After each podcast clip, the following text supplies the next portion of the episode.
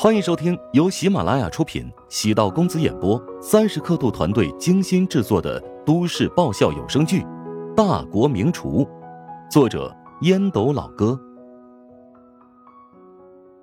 第一百四十集。乔治发现自己一直隐藏的很好的锋芒，竟然一不小心展示出来。不是说好低调发育吗？结果乔治一直在高调做事，在小姨子的面前。竟然掩藏不住体内的洪荒之力。乔治尴尬的咳嗽两声，会不会说话？我我是帮你出谋划策，你难道不应该用足智多谋、深谋远虑、未雨绸缪这类褒义词来形容我吗？以前看错人了，我是不是要提醒冰棍别被你的表象所迷惑？行，当我啥也没说过。我现在买一张高铁票，还能早点赶回琼金去。说实话，你刚才那个样子挺有魅力的。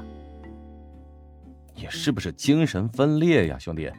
一会儿说我奸诈，一会儿又夸我有魅力。渣男和老实人放在女人面前，绝大多数女人都会挑选渣男。尽管很多女人表示结婚会找老实人，谈恋爱会找渣男，但事实上。渣男不仅在婚前吃香，在婚后也是香饽饽。有几个女人能忍受婚后丈夫几十年在床上姿势都一成不变啊？陶如霜的逻辑往往就是这么清奇，过分了呀，小姨子啊！为什么一言不合就开车？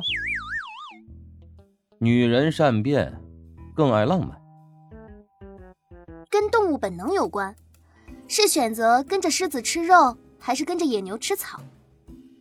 那你更倾向于选渣男喽？准确来说，是在社会有生存能力，能带给配偶安全感的能力。当然，我姐、我妈都是异类，他们认为自己能当女强人，所以男人可有可无。你难道不是异类吗？没错，我也是异类。我厌倦所有的男人。陶如霜对此供认不讳，随后出现短暂的安静。足足有两分钟，紧接着不约而同的笑出声。好啦，我得感谢你，在我感觉危险的时候第一时间出现。不要那么客气，你能打给我，说明我很重要。我们策划一下，如何让詹世坤自讨苦吃。上次没能让他品尝足够的教训，的确是我们的失误。像他这种人，必须要一棒子打死。否则，百足之虫死而不僵，会后患无穷。陶如霜眼中露出阴狠之色。乔治怀疑自己前来的价值，他发现小姨子没有那么脆弱。我能有什么办法？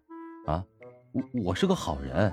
喂，这个阴谋诡计什么的，我不太擅长啊。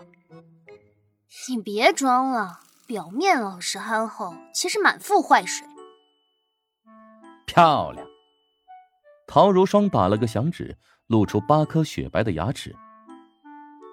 哎，我想到一个办法，要不我以自己为诱饵，引诱他到酒店，等他兽性大发的时候，你突然闯进来，英雄救美。仙人跳啊！不是你这么低级的陷阱，他肯定不会上当的。越是低级越有效啊！每年被仙人跳的人那么多，还不是乐此不疲？乔治无语，论阴谋诡计，陶如霜还是太没经验了。呃，我觉得你还是不要轻举妄动，好不好？等他下次再骚扰你，先保留证据。乔治拖着下巴，凝眉沉思。陶如霜再次脱掉鞋子，蹲坐在沙发上，挺放松。乔治也没有再提醒他穿鞋。陶如霜的脚趾甲涂抹了粉色的指甲油。圆润可爱，乔治跟陶如霜也是接触久了，否则换做其他任何男人，都无法心如止水。乔治内心还是有些失落的，因为陶如霜越来越不把自己当成男人了。对詹世坤如何下手，乔治其实早就在筹划，收集资料和情报，寻找突破口，现在已经到快收网的时候了。五星级酒店的空调温度不错，坐在客厅里有点微热。乔治站起身，将阳台和客厅的落地窗打开，一阵风从外面吹入，冰冷的寒气让人瞬间清醒。就用仙人跳吧。陶如霜望着乔治的背影，坚持道：“我实在想不出其他更能让他身败名裂的方法了。”乔治还是摇头，背身看不清他的表情。我不同意。如果稍微出现一点差错，你便会陷入危险当中。他是个男人，可以轻而易举的伤害你。陶如霜内心感动不已，姐夫是在关心自己吗？嘴上却倔强道：“我又不是玻璃人，哪能一碰就碎啊？到时候在酒店里面安放摄像头，你可以随时看到现场画面。看什么？看你被人侮辱啊！我办不到。相信我，我一定会帮你将詹世坤彻底给解决。在此之前，你不要轻举妄动，否则……否则怎么样？”陶如霜心脏竟然猛然一跳。也没什么。乔治叹了口气，终究没有说出狠话。他想说：“以后你的事情我再也不管了。”诸如此类的话。我终于知道为何我姐之前特别讨厌你了。陶如霜轻轻的拍了一下额头，突然说道：“为什么？”你太稳健了，一点没有年轻人的血性。任何事情都会三思而后行。你明明厨艺精湛，为什么非要隐藏起来？你明明会写歌，唱的也不错，完全可以当一个文艺青年，为什么搞得自己像是个清心寡欲的老干部？乔治想了想，一本正经的说道：“你呀，还是太年轻了，不懂得世道的险恶。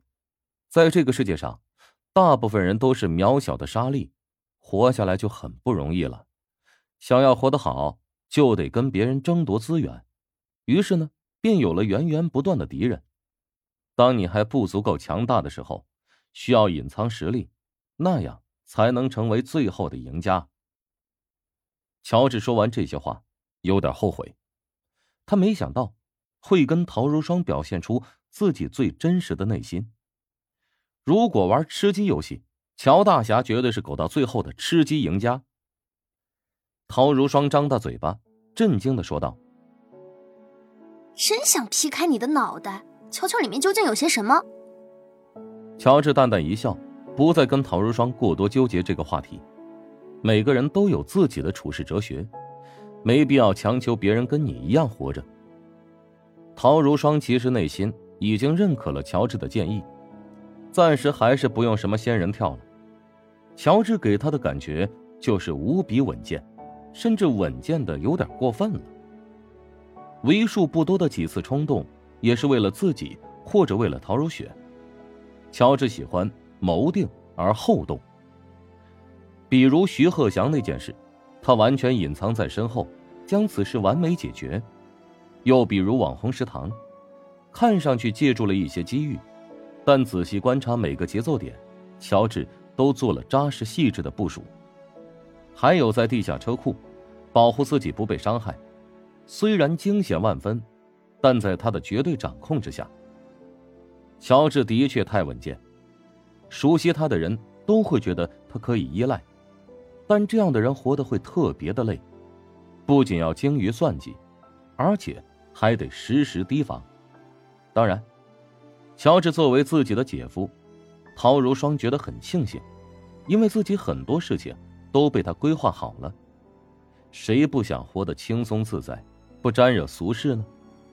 至于陶如雪，实在是太幸运了。陶如霜再次心生感慨。